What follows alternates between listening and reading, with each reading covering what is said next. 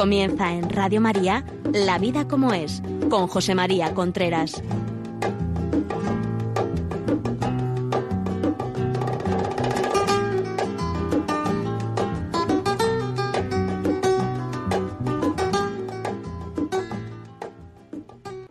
Hola amigos, buenos días. Aquí estamos nuevamente en La Vida como es, el programa que semanalmente llega a ustedes a las 11 de la mañana los miércoles a través de Radio María. Les habla José María Contreras.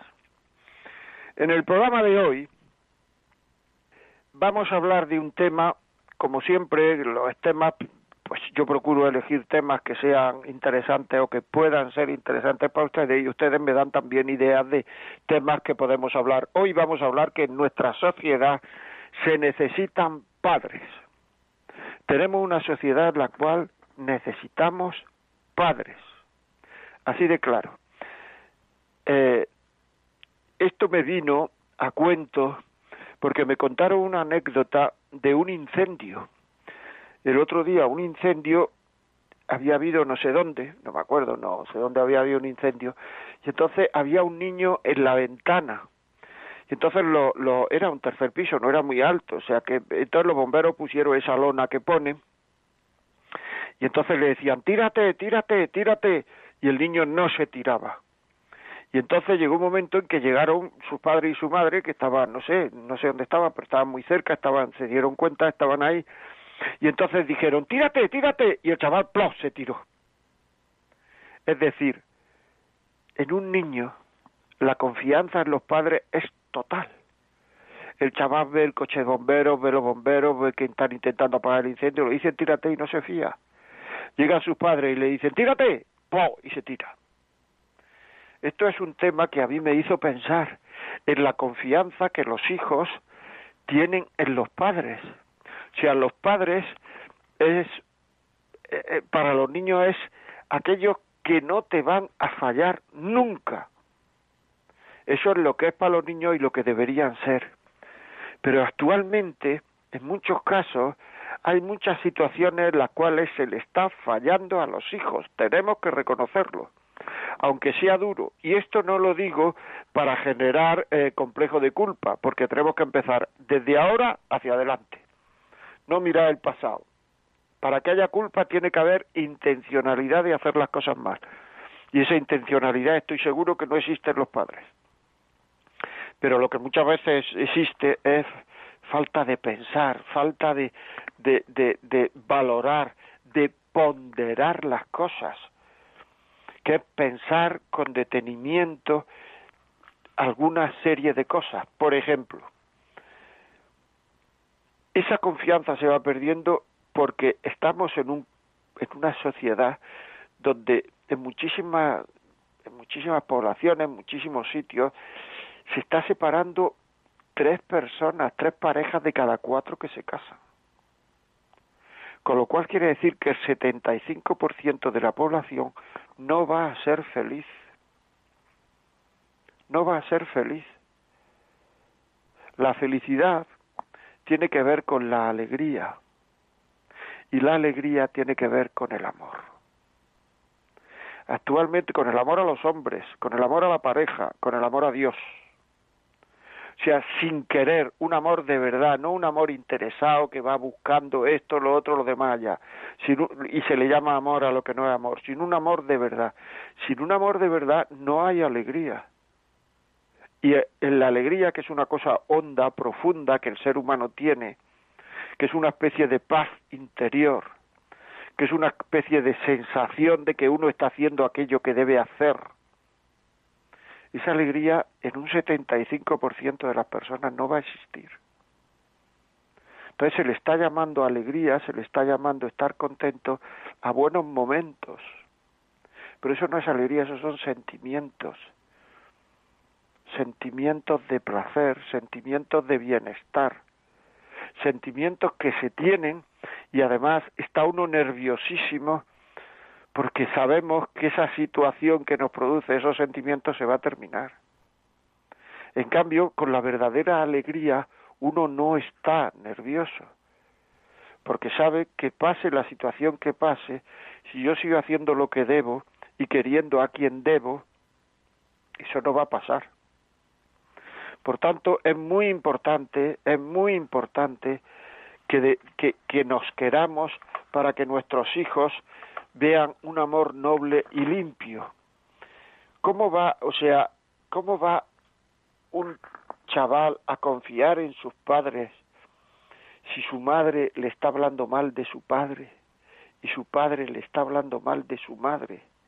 Cuando él creía que eso era una unidad, que eso era irrompible. Esto hay, hay estudios y hay, eh, o sea, quiere decir que en Internet incluso se pueden ver una experiencia en la Universidad de Harvard, es decir, el ser humano cree que sus padres no, no se pueden, que eso es monolítico, no se pueden separar, que eso es una unidad. Y cuando eso se rompe, algo se rompe dentro de ellos, porque el ser humano es querido por sus padres de tres maneras, por el amor que le tiene su madre, por el amor que le tiene su padre, y por el amor que su padre le tiene a su madre y su madre le tiene a su padre, el ser humano también se siente querido. Si ese amor se rompe,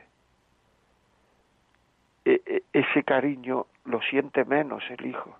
Y si además de romperse ese amor, lo que ocurre es que empezamos a hablarle mal de su madre o mal de su padre, pues entonces se genera en él una falta de amor hacia los padres que se convierte solo en interés, porque el amor de los padres también es interesado en muchas ocasiones, reconozcámoslo.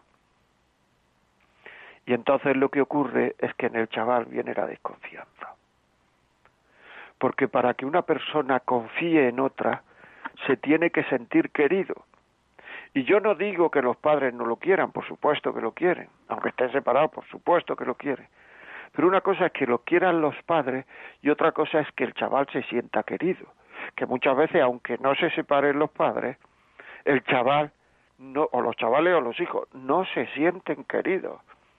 Porque ven que los padres van a lo suyo, porque le hacemos a los hijos tomar, tomar partido en nuestras cosas, en nuestras disputas, y entonces los hijos toman partido, mamá es mala, papá es malo, porque lo estamos obligando a nosotros, y entonces aparece el miedo y la desconfianza. Por eso he querido titular, se necesitan padres. Muchas veces nuestra convivencia con nuestros hijos es una convivencia tóxica, que de pasar a mis padres lo, lo, lo aguantan todo por mí, lo harían todo por mí, a medida que el chaval se va haciendo mayor, se va dando cuenta de que eso no es así. Me contaba un chaval, me decía que no solamente es que los, mis padres se hayan separado, es que el novio de mi madre ha echado de casa a mi hermano cuando ha cumplido 18 años. ¿Vosotros creéis que ese chaval no va a tener en primer lugar un desasosiego para cuando llegue a cumplir 18 años a ver qué le pasa? Y en segundo lugar, una desconfianza que se va formando cuando esos chavales no se les va enseñando lo que es querer. Y ya digo que se le puede enseñar lo que es querer en padres separados y no se le puede enseñar lo que es querer en padres juntos. Que para enseñar lo que es querer hay que proponerse enseñar lo que es querer. Hay que enseñarles a amar. Es el primera, la, la, lo peor que se le puede hacer a un hijo, lo peor, imaginar ahora mismo lo peor que se le puede hacer a un hijo, pues es no enseñarle a amar. Porque si no se le enseña a amar, no van a ser felices. No hay felicidad sin amor, sin amor de verdad. Y eso es muy importante. La desconfianza aparece. Y es posible que al no saber amar, también porque no se le ha enseñado, no se le ha enseñado lo que es el amor, si lo que es el amor no hay que darle unos, unos, unas conferencias tremendas, ni unas charlas tremendas, ni un, no, no, no para enseñar lo que es el amor, uno aprende lo que es el amor viendo amar. Viendo amar. Y eso, ¿por qué lo sabes? Le podríamos preguntar a un hijo y nos podría contestar, porque lo veo. Me decía una vez una persona, es que mi madre quiere mucho a mi abuela. Y tú, ¿por qué lo sabes? ¿Te lo ha dicho? Y dice, no, pero lo veo. Se preocupa de ella, está pendiente. Pues igual se preocupa ante el niño, está pendiente, pero no solamente preocuparse del niño, de lo material, y no solamente preocuparse, porque muchas veces las preocupaciones que tenemos por los hijos van a que ellos no nos den preocupaciones.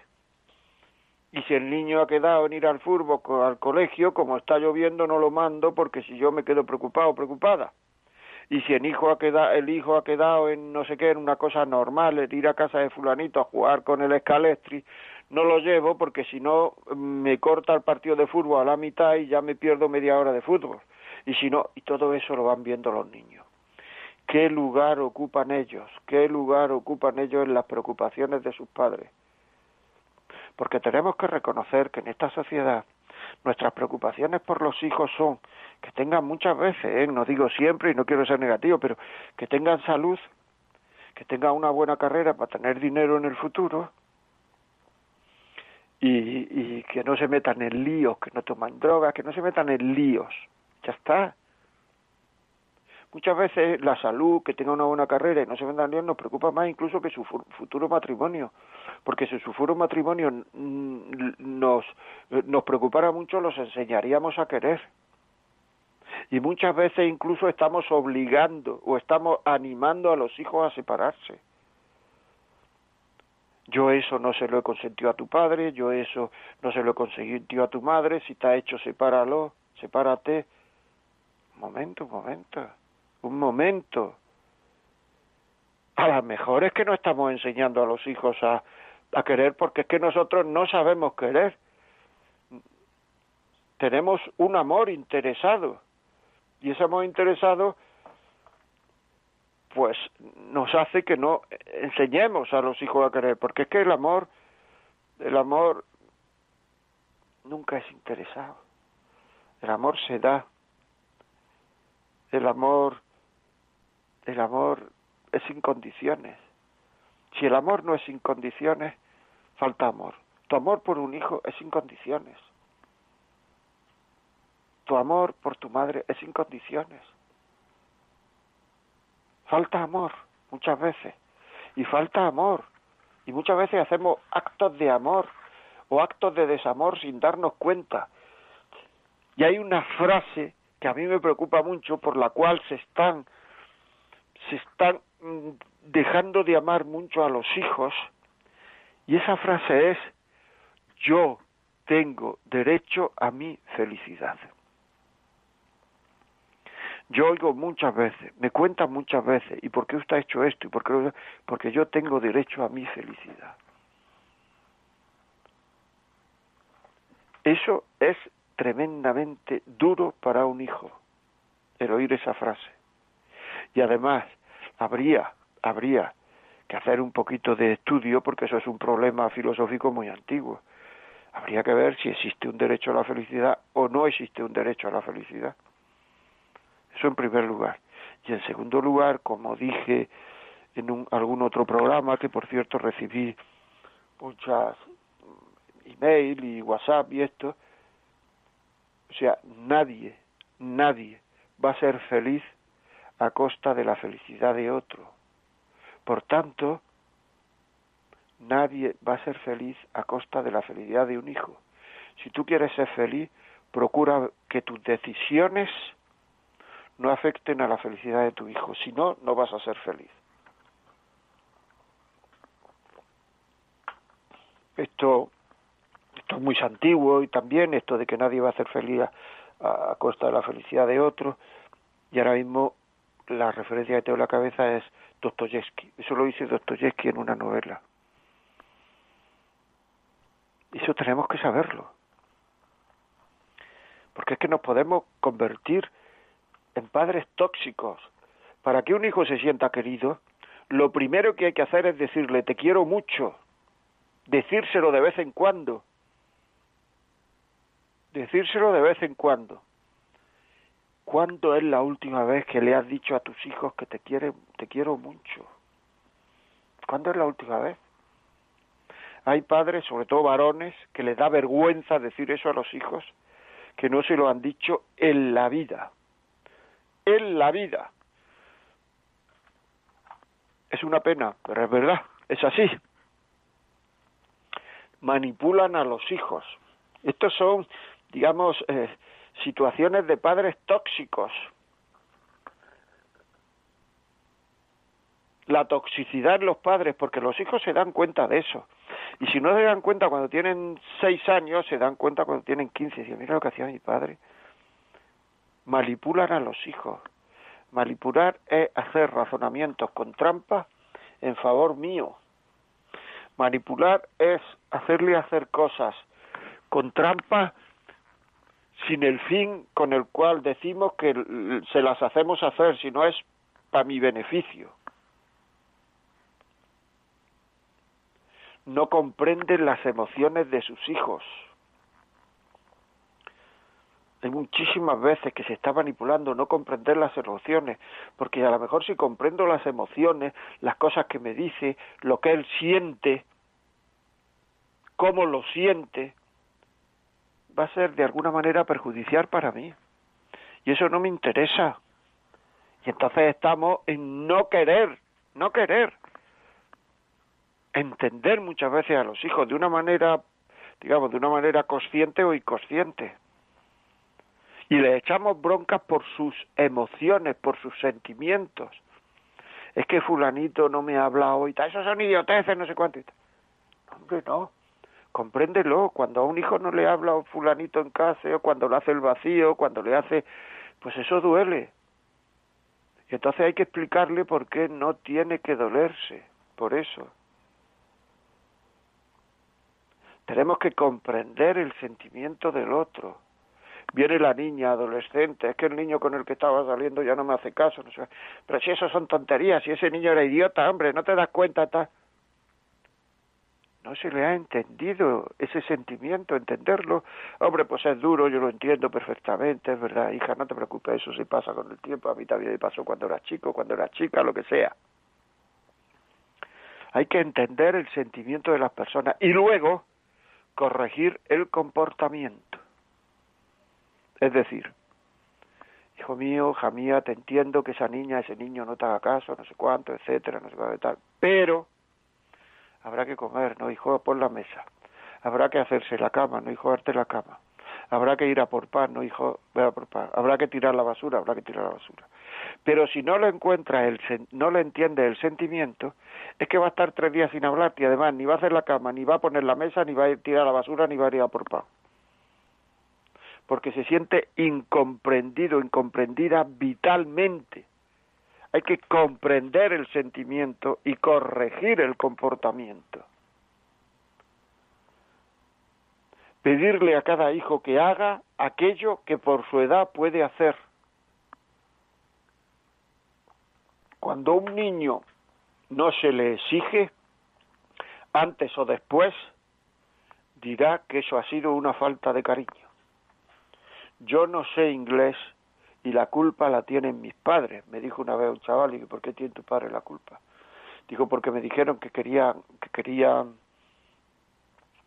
que querían que estudiara inglés, yo dije que no y no me obligaron. Y no me obligaron muchas de las cosas a las cuales, de las cosas buenas, a las cuales, de las cosas positivas, a las cuales nuestros hijos no se atreven a hacer, antes o después nos echarán la culpa porque fue una falta de exigencia en su momento. No me dejaban hacer esto, no me dejaban hacer esto, no me dejaban hacer esto. Muchas veces los hijos le dicen a sus madres, cuando la madre le dice, mira hijo, estoy hablando de hijos adolescentes, hijos ya a partir de 8 o 10 años, ¿eh? no creamos, porque ahora ya, le dice, mira, es que no haces nunca esto, tienes que hacerlo y tal, y te van a decir, es que alguna vez que me puse a hacerlo no me dejaste. Los hijos, una manifestación de cariño es pedirles lo que pueden hacer. Y muchas veces si no le dejamos hacer lo que deben hacer es porque no confiamos en ellos. Y esa desconfianza la ven como una falta de cariño también. Hay que confiar en los hijos. Claro, esto tiene un peligro, sobre todo con hijos adolescentes, que me dice, no me dejas salir con mis amigos, pero es que no confías en mí, papá o mamá. Entonces se le puede decir, hijo mío, en ti sí confío, pero en quien no confío es en tus fuerzas, porque no confío en las mías. Por tanto, no confío en tus fuerzas, no confío en las mías. Y por otra parte, no me pidas que confíe en las fuerzas de tus amigos. Porque si tus amigos se ponen a hacer esto, lo que no deben, beber, fumar por, lo que sea,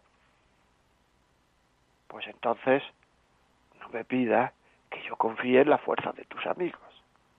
Es decir, dejar, separar por una parte la, la, la confianza en la persona pero bueno, luego uno puede ver que las situaciones son difíciles, que el hombre es un ser que consume y por la noche está cerrado eh, el corte inglés y está cerrado y está abierto los bares, las discotecas, los donde se fuma porro, donde se, etcétera, etcétera, etcétera.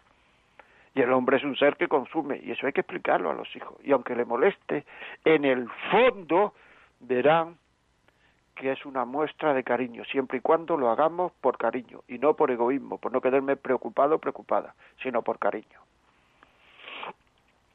Muy importante, muy importante. En ti confío, pero no en tu fuerza. Eso es una muestra de desconfianza grande en los hijos cuando los hijos no perciben esto. Muy importante eso. Por otra parte, por otra parte, tenemos que saber que eso lo van a entender los chavales. Me decía una vez una niña, mis padres nunca se han preocupado dónde he ido.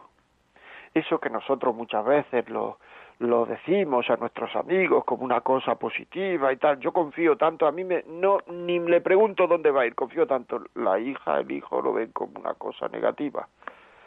A mis amigos, a mis amigas, sus padres le preguntan dónde va, dónde viene, qué, con quién estás, con no estás y a mí no me preguntan nada. ¿Por qué? ¿Por qué lo hace? No se preocupan de mí. Ojo, confiar no es dejar hacer. Confiar no es dejar hacer.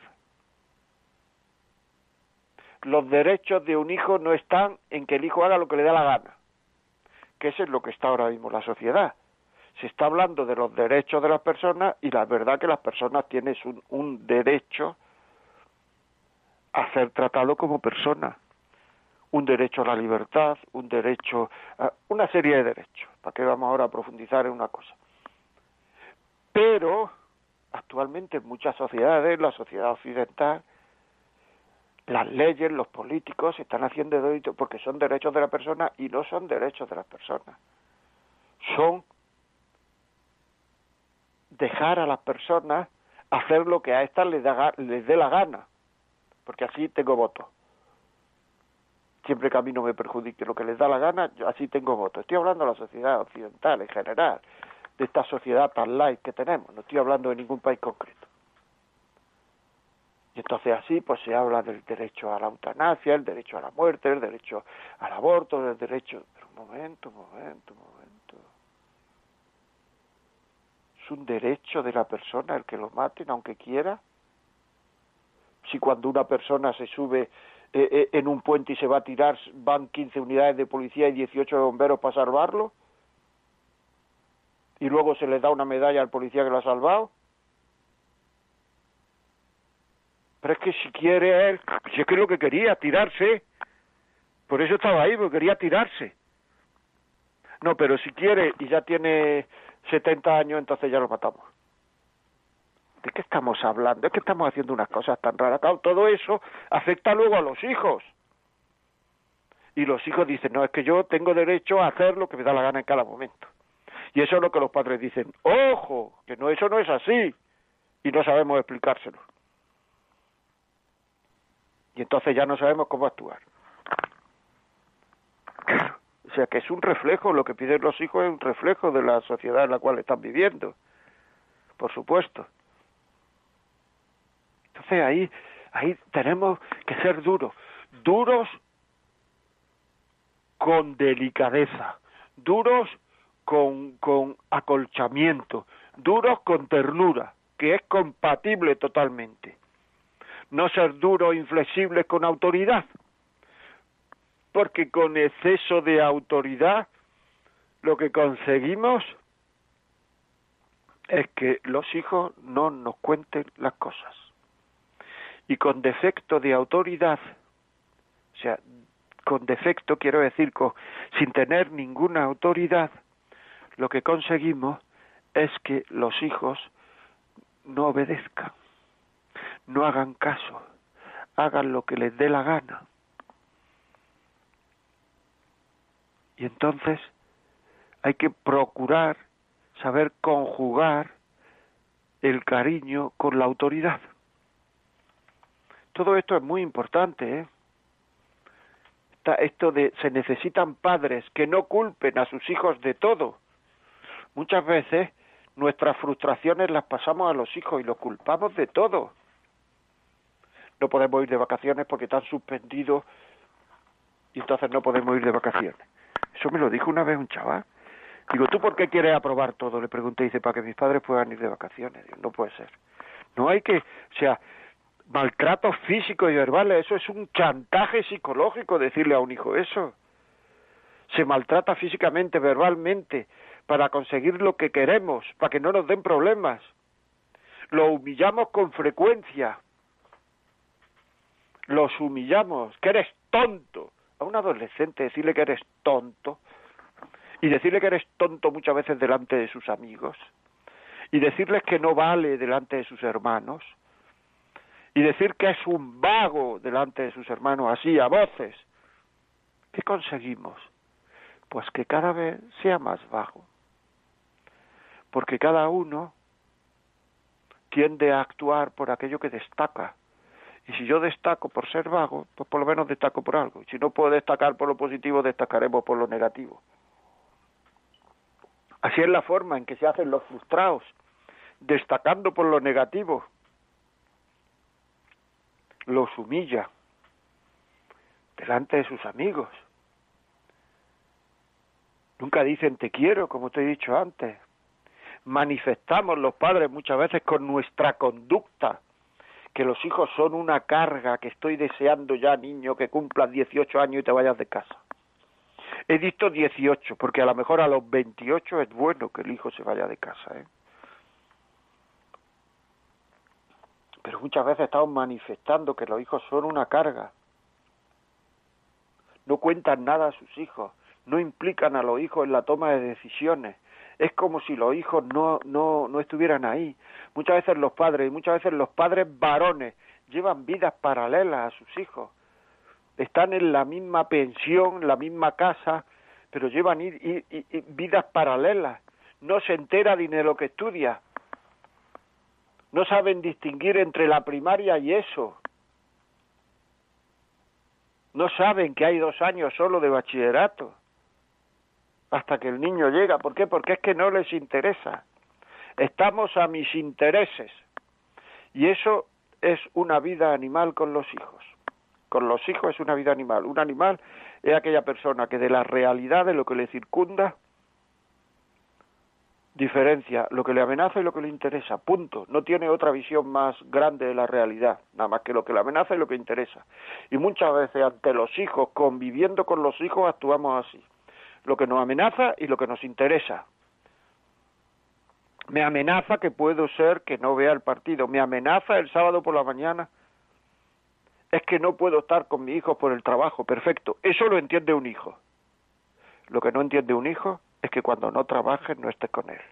Y te vayas a jugar al tenis, y te vayas a, y te vayas al corte inglés, y te vayas a no sé dónde. Eso ya no lo entiende un hijo. Que no le dediques tiempo cuando puedes dedicar tiempo, no lo entiende un hijo. Es así, pero si es que, claro, es decir, es que el amor se demuestra con hechos, todo lo demás son palabrerías. Muchas veces las personas que se separan están más preocupados de los hijos que las personas que no se separan.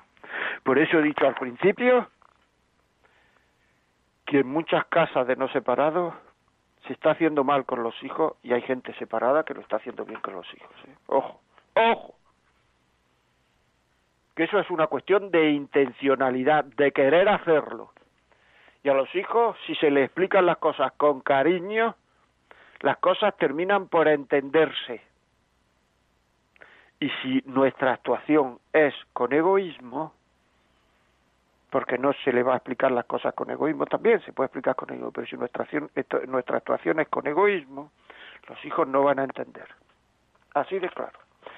Bueno amigos, vamos a poner una cancioncita y vamos a abrir los teléfonos y el WhatsApp. Hasta dentro de un momento. Anywhere I go, you're always in my heart. Anywhere I try.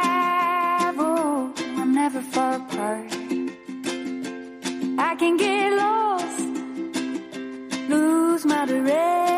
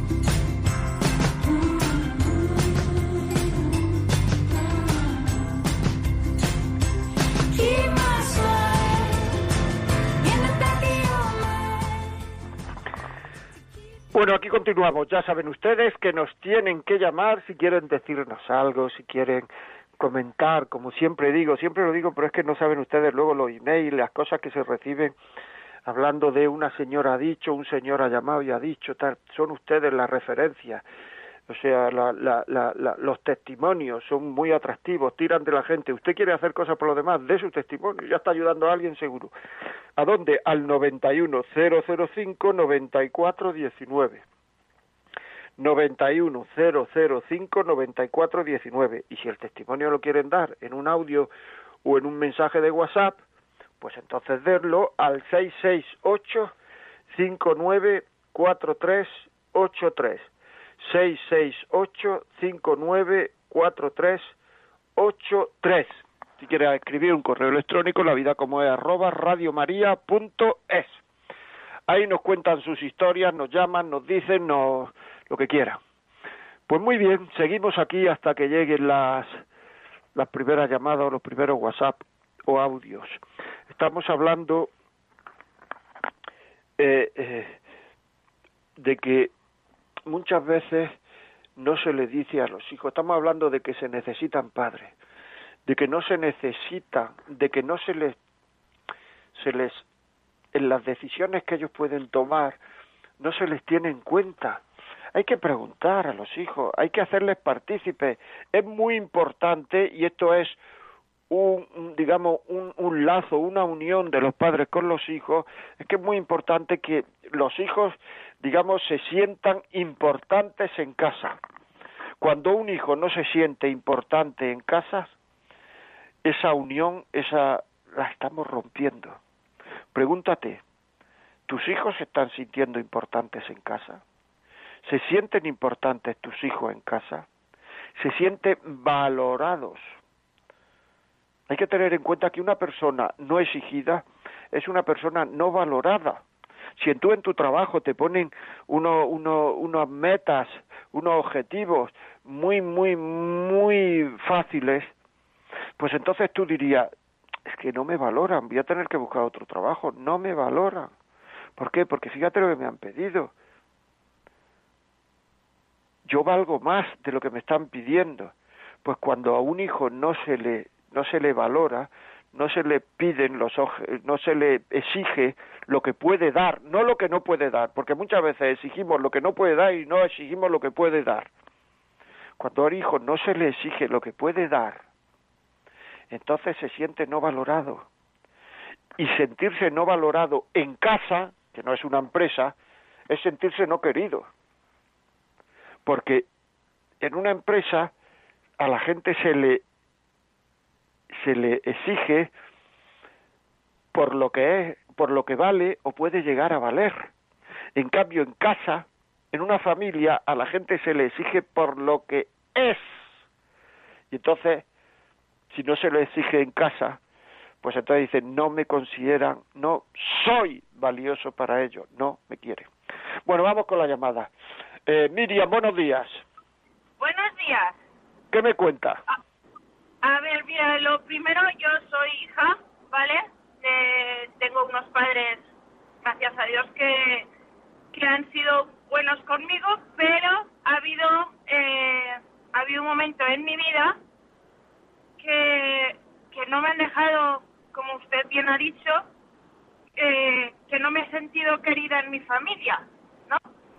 Y, y yo, pues claro, la verdad que tengo un hermano, sí, tengo un hermano mayor que yo y él pues sí que me ha sabido valorar como soy y, y me ha dicho, tú puedes, tú puedes seguir adelante con tus estudios, adelante y gracias a Dios eh, mis padres al final han dicho, a ver, eh, esta hija mía ha podido sacarse, eh, ha podido estudiar, ha podido trabajar y ahora está casada gracias a Dios, pues es una persona normal y corriente y no hemos sabido valorarla. Y eso, pues la verdad que las personas, la gente joven como yo, no me dicen, no, es, no me, mis padres no me han sabido valorar, no me quieren, me voy de casa, y yo digo, ¿eh? pues si no has sabido valorarte tus padres, pues intenta pues mejorar en alguna cosita o intenta yo he sabido, pues eso, ayudar un poquito también a mis, a mis amigos que tengo así a mi alrededor, la verdad. Pero... Pues, pues muy bien. Me... Yo me estoy identificada con lo que ha dicho, vamos, porque soy hija y, me he sentido pues eso, no valorada, no querida, no... Y, al final pues han sabido mis padres eso, eh, valorarme y decir, esta hija vale, es la... Mira, que, que me emociono, la verdad. Pues muy bien, Miriam, muy bien, muchas gracias. Ves tú, tu testimonio vale muchísimo más que si yo estuviera media hora explicando eso. O sea, porque eso pasa y tú dices además que muchísima gente joven le está pasando eso. Por eso lo digo. Pues muchísimas gracias, Miriam. Ya saben, 91005 9419 91005 9419 eh, Mónica, ¿nos puedes leer algún mensaje, por favor? Vamos a escuchar un audio que nos han enviado.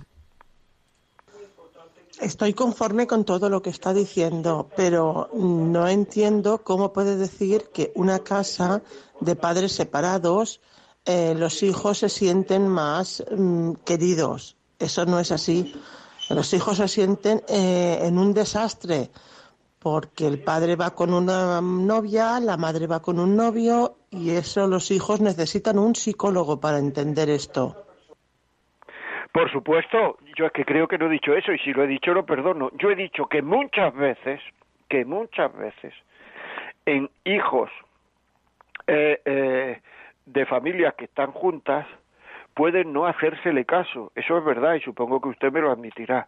Y que otras veces y yo los conozco, hijos de padres separados, que es verdad que necesita un psicólogo para entenderlo, etcétera, etcétera, estoy de acuerdo, pero hijos de padres separados salen para adelante sintiéndose valorados, es que eso es así. Porque es que los padres hay que se pueden sentir menos queridos porque eh, en el sentido de que el cariño de su padre a su madre y su madre a su padre ellos de alguna forma lo lo viven, les falta pero que con esto no quiero llevar una desesperanza a los padres separados que no pueden hacer nada. Pueden querer muchísimo a sus hijos y yo los conozco, que han querido muchísimo, han exigido muchísimo y han valorado muchísimo a sus hijos. Lo que pasa es que se tienen que poner de acuerdo los padres, claro. Si lo que hace la madre lo deshace el padre, lo que hace el padre lo deshace la madre, entonces la hemos liado.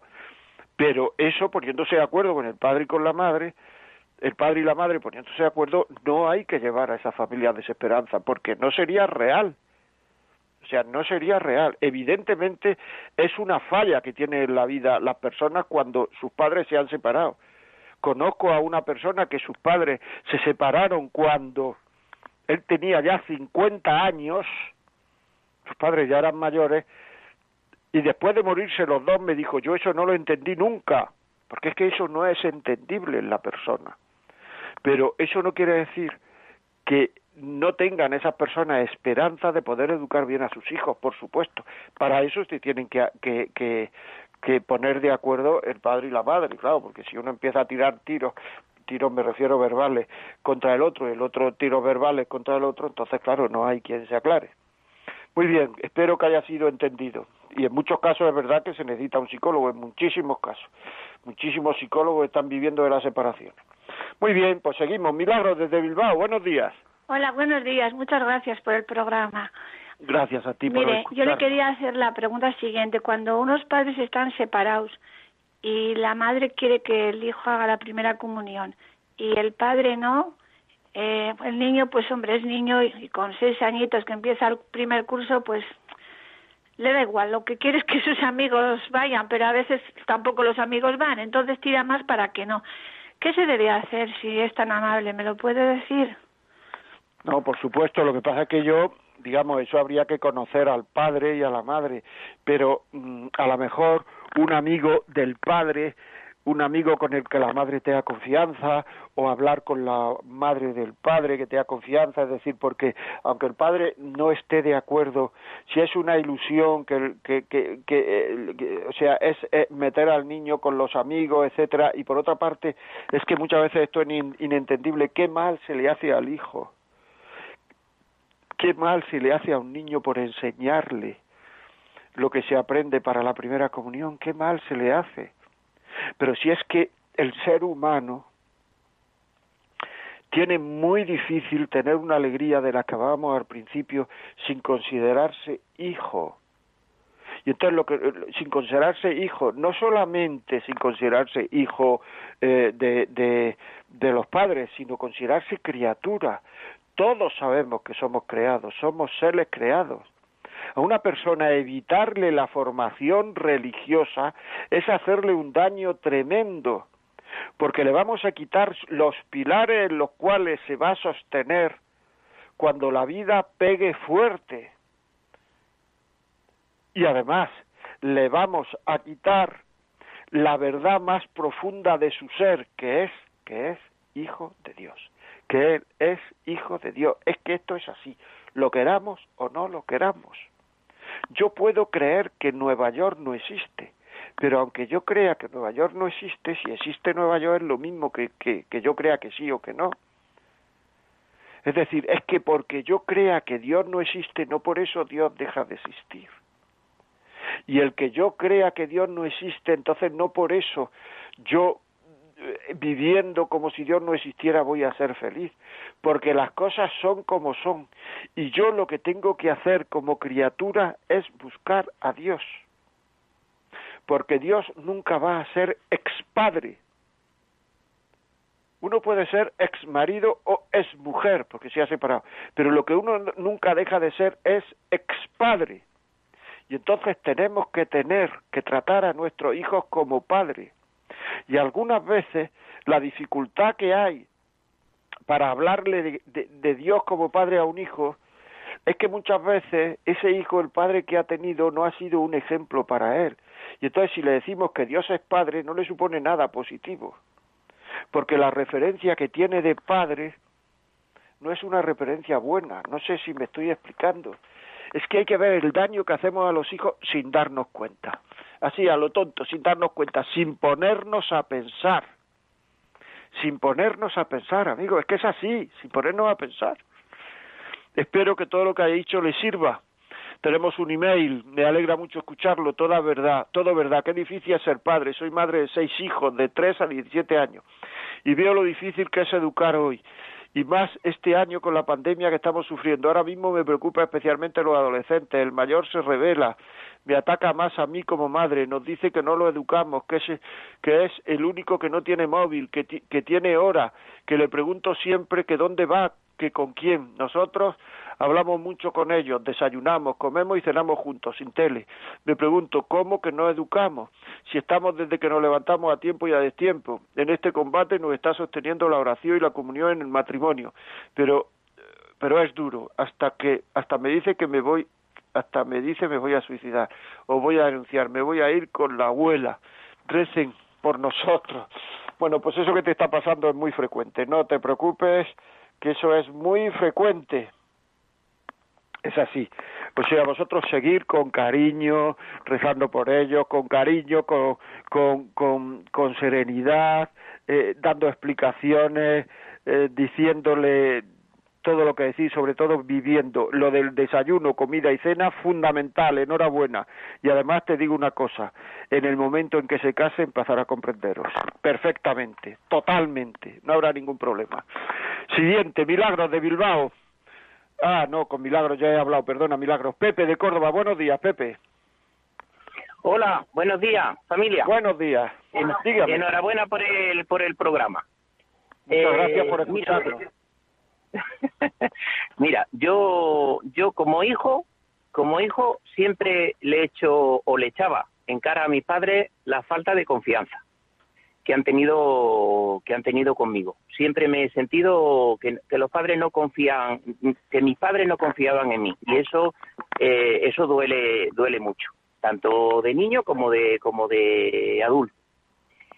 Eh, como padre, ahora que lo soy, pues veo que, que esto es como las siete y media, que con las correcciones a los hijos, con, con cuando intentas educarlo, no sabes qué pasa o, o, si no llega. Y, soy consciente de que he metido muchísimas veces la, la, pata, que, que he dañado, o sea, que, que, he hecho sufrir a, mi, a mis hijos, pues a lo mejor en el tono de la corrección o en el, en, en el momento o o, porque les he dado mal ejemplo en otra en otras situaciones. Y, y no sé lo único que, que se me ocurre ahora ahora veo la dificultad de, de educarlos en la fe cuando cuando el, el, el, marido y la mujer pues tienen creencias distintas o tienen eh, distinta espiritualidad. Siempre se van por lo más fácil. sí sí y, y, y, y me, me, acuerdo mucho de lo que dice la Virgen en Meyugore, de, de, rezar por la familia. El, la, la, necesidad de, de, sostener la familia también con, con la oración. Sí, señor.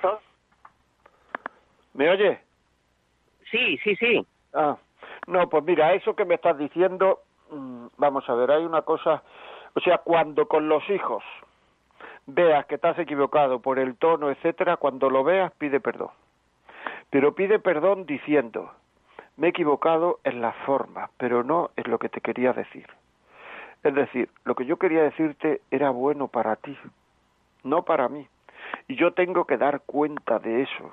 Es decir, yo voy a dar cuenta de lo que te digo y de cómo te trato y cómo te quiero, aunque tú no lo entiendas.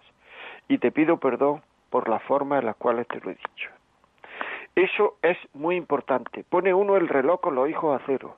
El pedir perdón, el reconocer ante los hijos que uno es imperfecto, eso es muy útil en la educación y en el amor a los hijos y en la relación con los hijos. Procura hacerlo y te doy enhorabuena por, por porque las cosas vayan como van. Y, y, y muchas veces en la digamos, cuando los padres tienen mm, creencias distintas o formas distintas de verlo, como has dicho, en fin, no, pues muchas veces lo que hay que hacer es hablar el padre y la madre diciendo lo mejor que es para nuestros hijos. ¿Qué es lo mejor? O sea, el peligro es que el padre o la madre se engatille por soberbia y no quieran rectificar, porque muchas veces no se quiere rectificar aunque se haga daño a los hijos. Yo conozco casos de mandar a un hijo a un colegio que a lo mejor el padre o la madre no querían y la madre en el fondo luego me ha reconocido que lo estaba haciendo mal, pero era por no dar el brazo a torcer, por favor, que nuestro orgullo no haya daño a los hijos. Somos capaces de dar la vida por los hijos y muchas veces no somos capaces de dar el orgullo por los hijos. Porque es difícil, pero es así. Porque entonces vamos a ver, va, a quedar el otro como el ganador. Es, distinto. Bueno, que se me está acabando el tiempo. Cristina, buenos días. Hola, buenos días. Eh, nada, sobre todo encantada por hablar con usted en este programa. ¿eh? Igualmente. Me encanta su programa. Mire, Muchas gracias yo por lo que quería decir, eh, yo lo que le quería decir era, mm, bueno, pues que yo de pequeña eh, y durante toda mi juventud, pues no me sentí ni querida ni que mis padres tuvieran confianza en mí. De hecho, mis padres tenían muchísimos problemas entre los dos. Mi padre era un celoso empedernido y entonces, en o sea, quiero resumirlo diciendo que eso te deja marca para toda la vida cuando unos padres no saben querer a los hijos y cuando no tienen confianza en los hijos y cuando los padres tienen problemas también y la relación es horrible, ¿no? Entonces, de hecho, bueno, pues yo ni me he llegado a casar porque yo no confiaba en los hombres, no confiaba directamente. O sea, todo esto me ha dejado una marca total y desde los 20 años estoy con psicólogos y tengo 63 y todavía sigo. Entonces, es súper importante lo que usted ha dicho, eh, que el hijo se sienta querido, que el hijo vea que los padres tienen confianza en ellos y eso ayuda mucho a los hijos, porque si no es una carga que se lleva toda la vida. ¿eh? Pues muchísimas gracias. Gran testimonio, Cristina. Gran testimonio. Muchísimas gracias. Yo muchas veces lo digo, digo, es que las faltas de autoestima los hijos se curan a besos muchas veces. Tú quiérelo como es, quiérelo como es. Y verás cómo el crío mejora, mejora eh, su, su autoestima, su confía en él. Confía no es confiar no es dejarlo hasta las 5 de la mañana en una discoteca. Confiar es hacerle ver que tú crees que él es capaz de hacer cosas grandes que él es capaz de hacer cosas grandes, que tienes confianza en que es capaz de sacar una familia. Es que le estamos dando mensajes negativos a los niños muchas veces toda la vida. Y no puede ser. Bueno, amigos, el tiempo se nos echa eh, siempre, como siempre lo digo, siempre, benditos a Dios, qué pena que dure tan poco. Bueno, pues ya saben, si quieren, este programa piensan que le puede servir a alguien, este programa puede ser útil para alguien, llámenos y pídalo. 91 822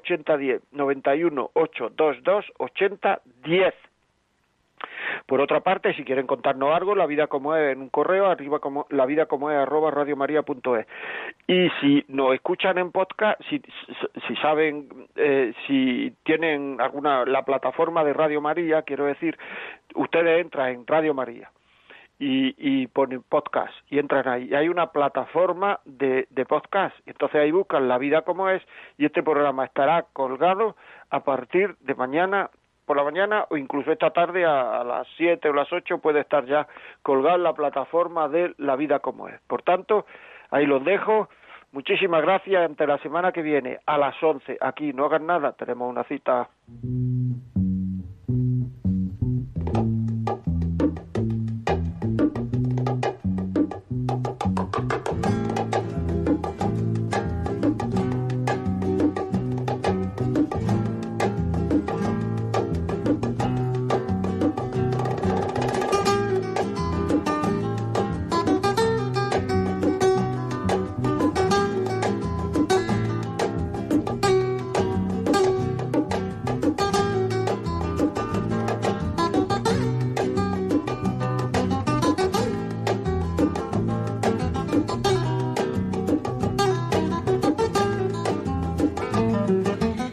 Finaliza en Radio María La vida como es, un programa dirigido por José María Contreras.